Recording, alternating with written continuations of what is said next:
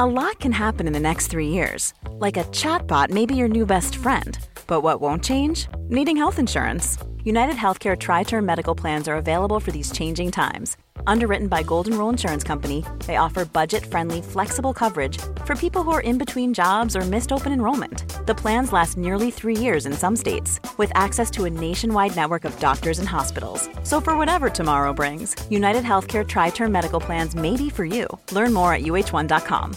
Quality sleep is essential. That's why the Sleep Number Smart Bed is designed for your ever evolving sleep needs. Need a bed that's firmer or softer on either side? Helps you sleep at a comfortable temperature? Sleep Number Smart Beds let you individualize your comfort so you sleep better together. JD Power ranks Sleep Number number 1 in customer satisfaction with mattresses purchased in-store. And now save 40% on the Sleep Number limited edition Smart Bed for a limited time. For JD Power 2023 award information, visit jdpower.com/awards. Only at Sleep Number stores or sleepnumber.com.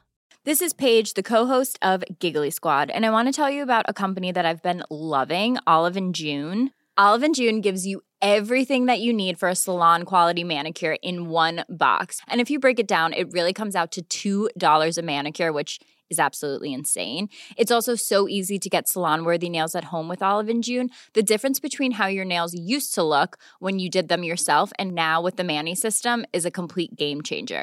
The best thing about Olive and June too is it's a quick dry. Dries in about one minute, lasts for five days, and full coverage in up to one to two coats. Visit oliveandjune.com slash perfectmani20 for 20% off your first system. That's oliveandjune.com slash perfectmani20 for 20% off your first system.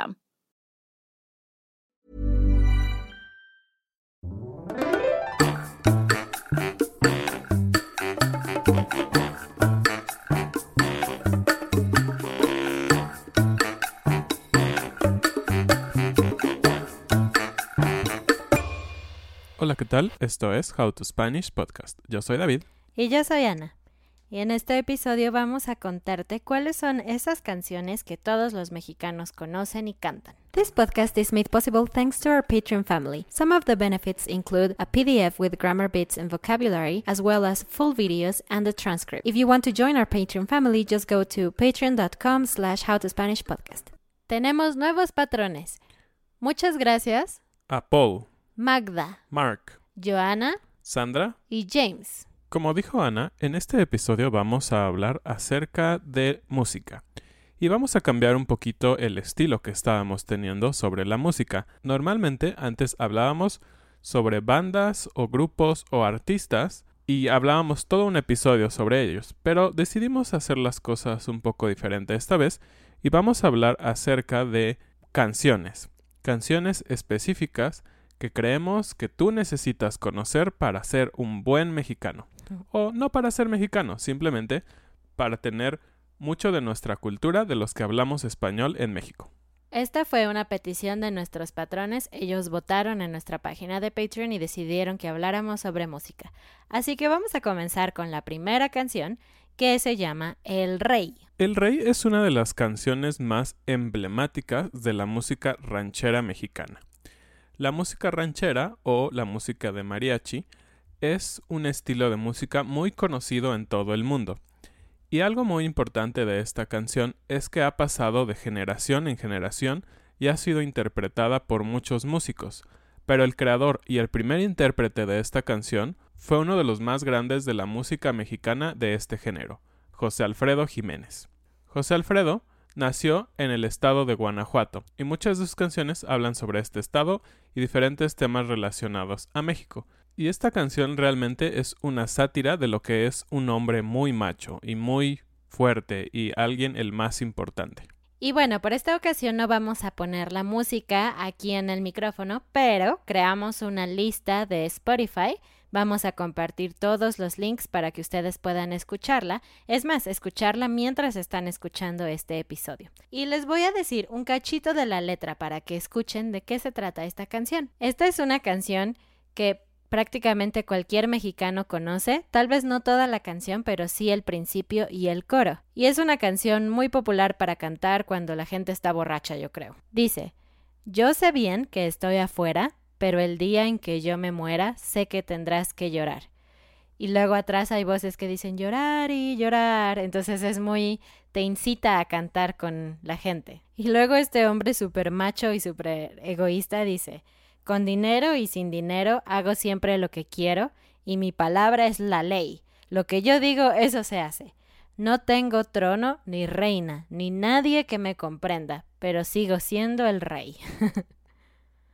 Como pueden ver, hay un poco de sarcasmo y un poco tal vez de realidad, pero creemos que es sarcasmo realmente. La siguiente parte dice, dirás que no me quisiste, pero vas a estar muy triste y así te vas a quedar. Entonces es una canción que tiene mucho orgullo realmente. y tal vez esto que dice Ana es algo muy importante de la canción. Es una canción que te invita a que cantes con los demás. Y tal vez es por eso que esta canción es muy popular entre los mexicanos, y yo diría no solo entre los mexicanos, entre los hablantes de español de América Latina también. Y la siguiente canción de la que vamos a hablar se llama Bésame mucho. Mm. Seguramente han escuchado el título de esta canción, es tan popular, es una de las canciones mexicanas más populares en el mundo. Y la historia de esta canción es bastante interesante. Se dice que fue escrita en el año 1932 por una mujer llamada Consuelo Velázquez, pero lo más interesante es que esta mujer tenía solo 16 años, era muy joven, y la gente estaba sorprendida porque decían que una canción tan mm, romántica no podría ser escrita por alguien que no hubiera experimentado todos esos sentimientos. De hecho, años después, ella dijo que escribió esta canción incluso antes de recibir su primer beso. Wow. Ella terminó de escribir la letra cuando terminó la Segunda Guerra Mundial y se inspiró muchísimo en eso porque escuchó de muchas historias de jóvenes amantes o novios que tuvieron que separarse por causa de la guerra. Esta canción fue cantada por varios mexicanos, por supuesto, pero el primer extranjero que la cantó y que la hizo popular fue Andy Russell, quien la grabó en 1944 y durante esa época estuvo en el top 10 de las canciones en Estados, Unidos. Algo muy interesante de esta canción es que en el año 1950, cuando estaba la dictadura en España, esta canción estaba completamente prohibida en España. Oh no. Y también algunos personajes de la historia mundial que fueron muy importantes tomaron esta canción e hicieron sus propias versiones. Personajes tan importantes como Nat King Cole, que grabó la primera ah, versión traducida, es decir, no en español, y también algo muy interesante que también les vamos a dejar en el playlist, es interpretada por The Beatles, esta banda emblemática del rock en general, canta una parte en español y una parte en inglés y pueden escuchar su pronunciación un poco de personas que hablan inglés, pero aún así es una delicia de canción que pueden escuchar cantada por The Beatles. Otros personajes importantes que cantaron esta canción fue Edith Piaf, Frank Sinatra, Elvis Presley, Plácido Domingo, entre otros. La siguiente canción es también muy muy popular y es muy popular entre los niños, porque es una de esas canciones que aprendes desde que eres pequeño. Se llama La cucaracha. Bueno, cabe decir que cuando escuchan la historia de esta canción, realmente es una canción que no es muy adecuada para los niños, pero eh, se hizo una versión diferente, con letra distinta, para que los niños la pudieran cantar. Y de hecho es muy popular con los niños, porque ¿quién hace una canción sobre una cucaracha? Guácala. y bueno, esta es una canción folclórica muy mexicana y se cree que tiene un origen en España, aunque realmente no se puede decir por concreto que sí es española o no, pero realmente fue mucho más popular en México y algo interesante es que no fue tan popular en otros países de Latinoamérica. Y se cree que esta canción empezó a cantarse alrededor de 1492, es decir, muchísimo, muchísimo tiempo antes inclusive de que los españoles llegaran a México, pero se hizo popular alrededor de la época de la Revolución ya en México, es decir, en 1900, a principio de 1900-1910. Y esto fue porque el grupo o los revolucionarios de Francisco Villa la hicieron famosa durante una estancia en Monterrey, Nuevo León, y después, cuando se juntaron con el resto de las tropas, se extendió a todo el ejército de Francisco Villa. Y esto fue porque estaban haciendo burla de Victoriano Huerta, quien formaba parte de la oposición a la que estaba peleando Francisco Villa y el resto de su ejército. Se dice que era un bebedor de coñac y que también le gustaba la marihuana. Entonces, por eso se hizo esta versión un poco entre burla y un poco entre juego, que era realmente algo un poco político. Yo creo que la estrofa más conocida de esta canción mexicana es la que dice, la cucaracha, la cucaracha ya no puede caminar porque no tiene, porque le falta marihuana para fumar. Y la versión de niños dice, porque no tiene, porque le falta una patita para caminar. Oh, qué tierno. y volvemos a los mariachis. Bueno, en realidad es una canción que tiene un género que es guapango y ya hemos hablado de este tipo de canciones en otros episodios de música, especialmente cuando hablamos de Natalia Lafourcade. Y esta canción fue escrita por Juan César. En nuestra opinión, la mejor versión de esta canción es de Lucía Méndez, pero es una canción tan popular que, uff, ¿quién no ha cantado esta canción de los artistas mexicanos contemporáneos? Esta canción es de esas canciones que son muy fuertes en el sentido de despecho y de ah, dolor del corazón. Creo que este tipo de canciones son perfectas para el mexicano. Nos gusta un poco, podríamos decir estar en el sufrimiento, pero tal vez porque eso nos lleva a poder cantar y poder decir todas aquellas cosas que nos duelen en el corazón de una manera mucho más bonita a través de las canciones. Entonces, esta canción es prácticamente un poema al dolor, al sufrimiento. Y esta canción es muy buena si quieres practicar el subjuntivo, porque tiene muchos verbos en subjuntivo. La letra dice algo como No he podido olvidarte desde la noche en que te perdí. Sombras de duda y celos solo me envuelven pensando en ti. Deja que yo te busque, subjuntivo, y si te encuentro y si te encuentro vuelve otra vez. Olvida lo pasado, ya no te acuerdes de aquel ayer. Subjuntivo, no te acuerdes. Y seguimos con música que llega al corazón. bueno, la siguiente se llama Amor Eterno. Uh. Y es una canción muy, pero muy triste. Ana tiene una historia al respecto.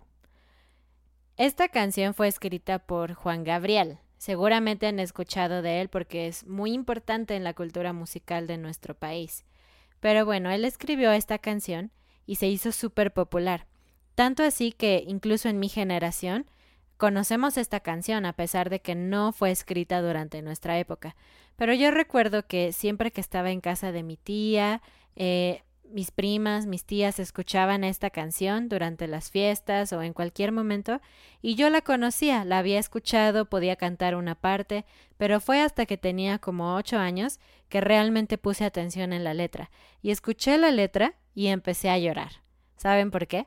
Porque la letra dice así. Dice, prefiero estar dormido que despierto, de tanto que me duele que no estés. Como quisiera que tú vivieras que tus ojitos jamás se hubieran cerrado nunca y estar mirándonos. Amor eterno e inolvidable. Tarde o temprano yo voy a estar contigo para seguir amándonos. Es una canción donde alguien que ama se murió y la persona está súper triste por la muerte de esa persona. Y en una de las versiones se dice que el escritor lo hizo para su mamá, porque él estaba en Acapulco cuando le dieron la noticia de la muerte de su madre, y entonces en una parte dice, tú eres el recuerdo más triste que yo tengo de Acapulco, y también dice que estoy viviendo en soledad, la misma soledad de tu sepulcro, mamá.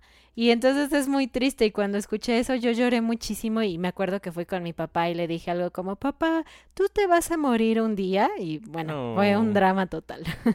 Sí, esta canción, como dice Ana, fue escrita por Juan Gabriel, que bueno, así es su nombre artístico, pero realmente él se llamaba Alberto Aguilera, y se escribió en 1974, que fue cuando falleció su mamá.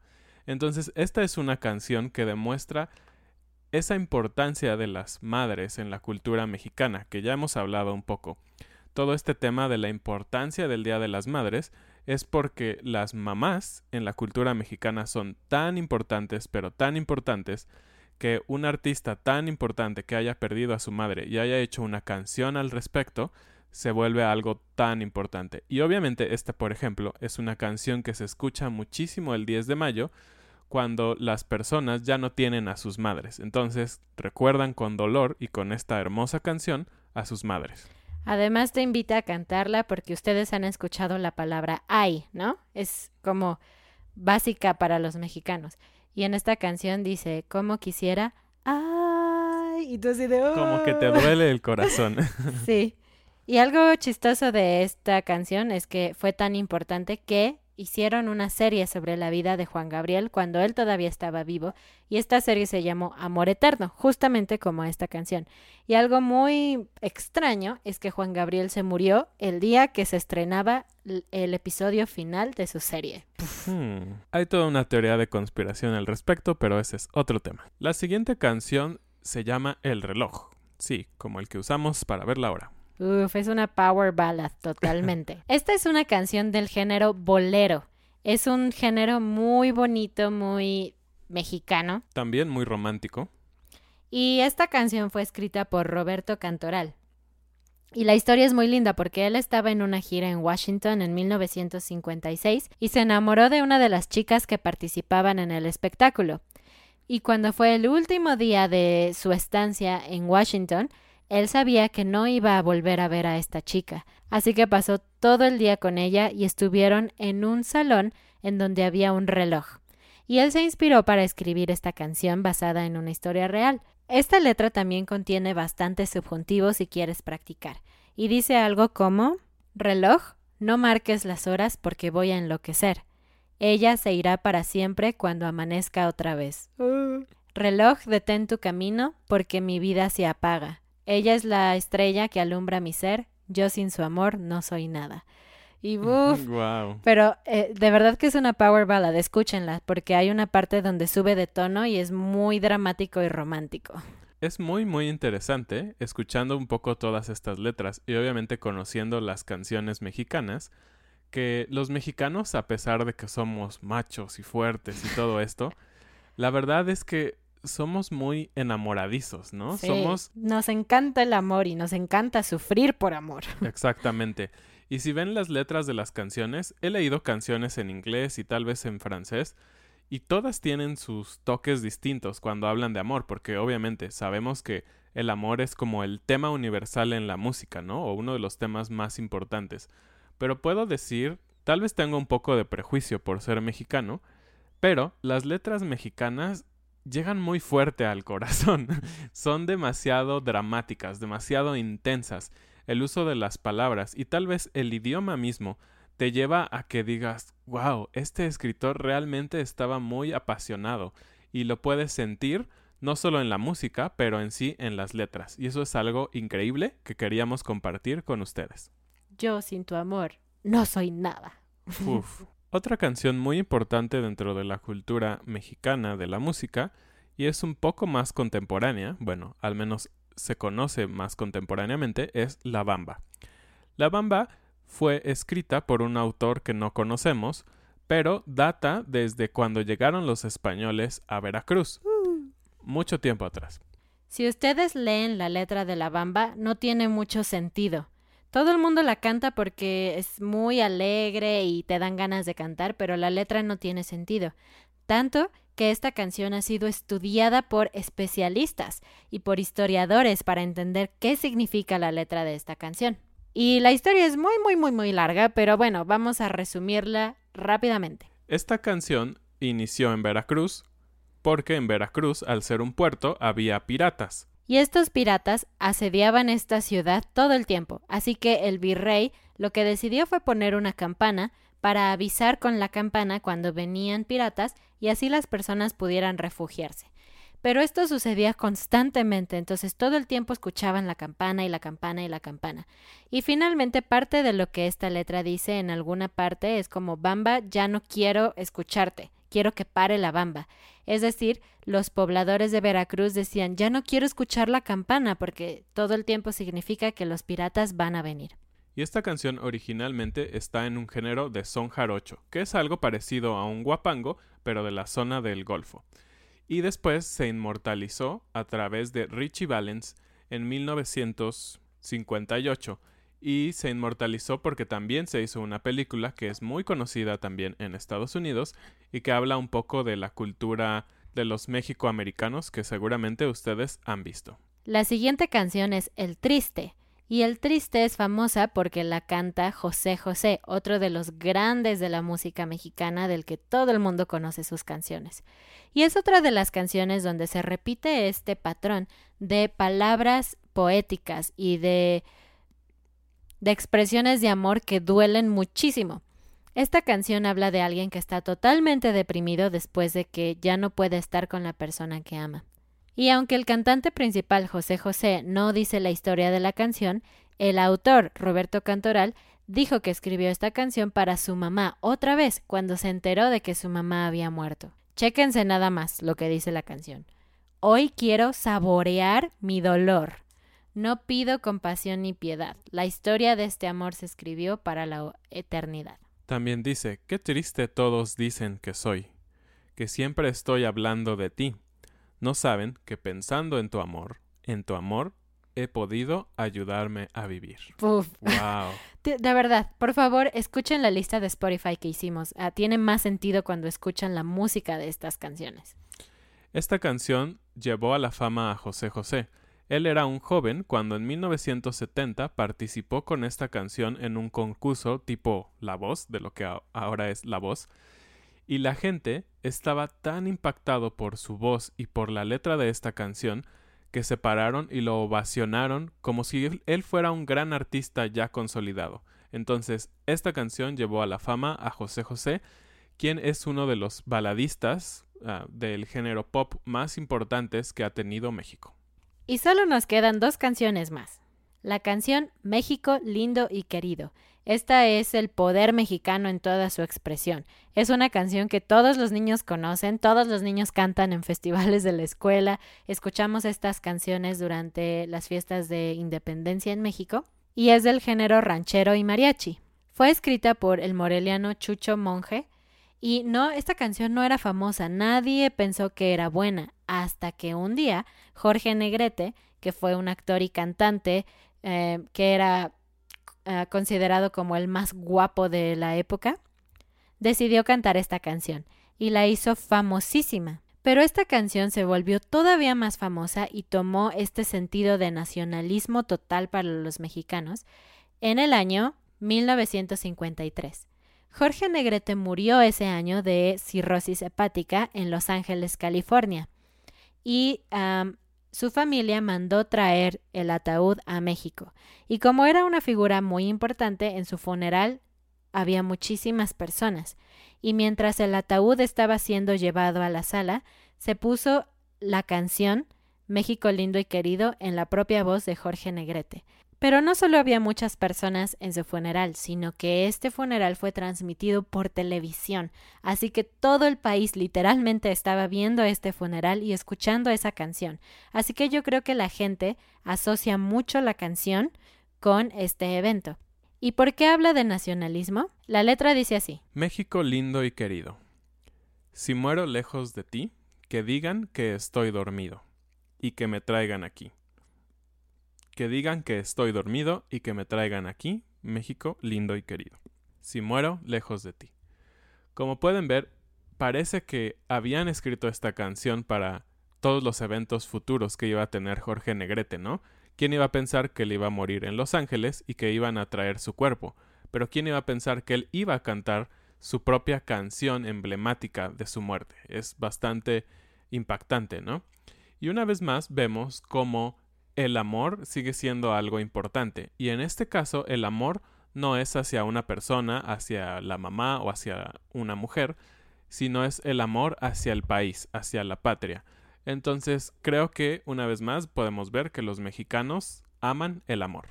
Y terminamos con una de las canciones más mexicanas que existen, el Cielito Lindo.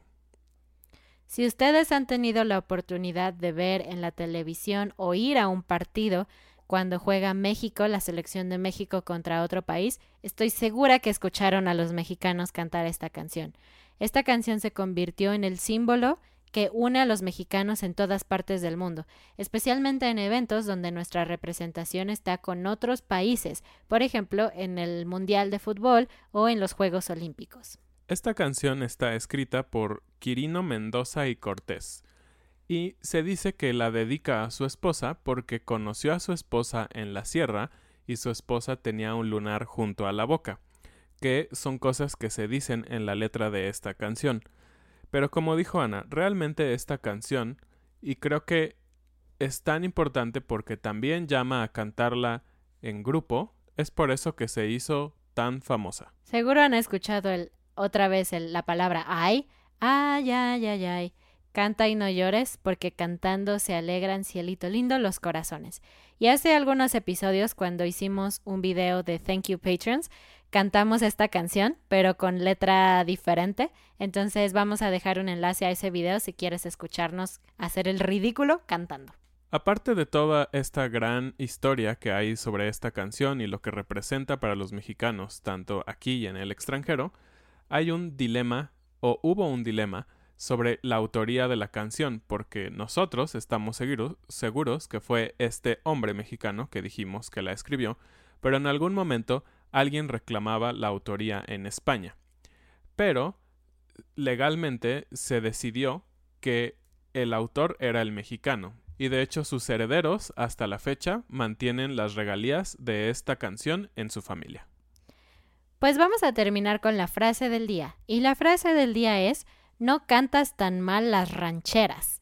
Como ya dijimos, las canciones rancheras son un género muy popular de las canciones mexicanas. Esta frase se utiliza cuando una persona dice algo, bueno o malo, sobre otra persona. Y resulta que eso que tú estás diciendo sobre la otra persona es cierto sobre ti mismo también. Entonces la otra persona te dice, ah, pues tú no cantas tan mal las rancheras. Por ejemplo, yo le puedo decir a David, ay, es que te enojas mucho, pero yo también me mm. enojo mucho. Y entonces David podría decirme, ah, pero si tú no cantas mal las rancheras. Sí, es como decir, tú también, pero puede ser positivo o negativo como ya dijimos. Eso fue todo por este episodio. Espero que te haya gustado. Compártelo. Recuerda entrar a Patreon para tener un PDF con vocabulario, gramática y una transcripción interactiva. Y queremos darle las gracias a una de nuestras patronas que nos ayudó para conseguir una cámara nueva. Estamos grabando con una cámara nueva. Muchísimas gracias a ti. Gracias. Hasta luego. Adiós.